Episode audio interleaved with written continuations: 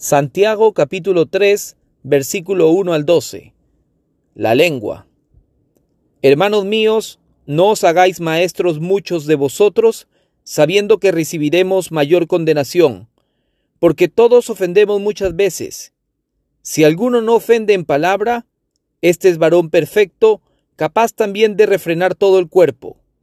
He aquí nosotros ponemos frenos en la boca de los caballos para que nos obedezcan, y dirigimos así todo su cuerpo.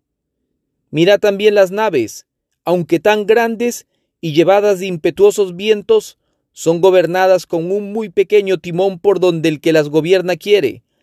Así también la lengua es un miembro pequeño, pero se jacta de grandes cosas. He aquí, cuán grande bosque enciende un pequeño fuego. Y la lengua es un fuego, un mundo de maldad. La lengua está puesta entre nuestros miembros y contamina todo el cuerpo e inflama la rueda de la creación y ella misma es inflamada por el infierno.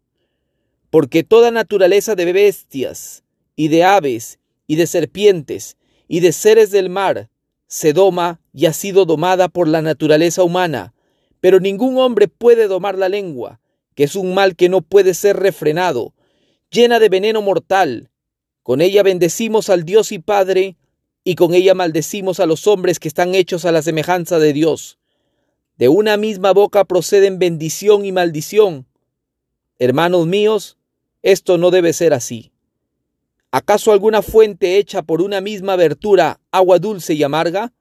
Hermanos míos, ¿puede acaso la higuera producir aceitunas o la vid higos?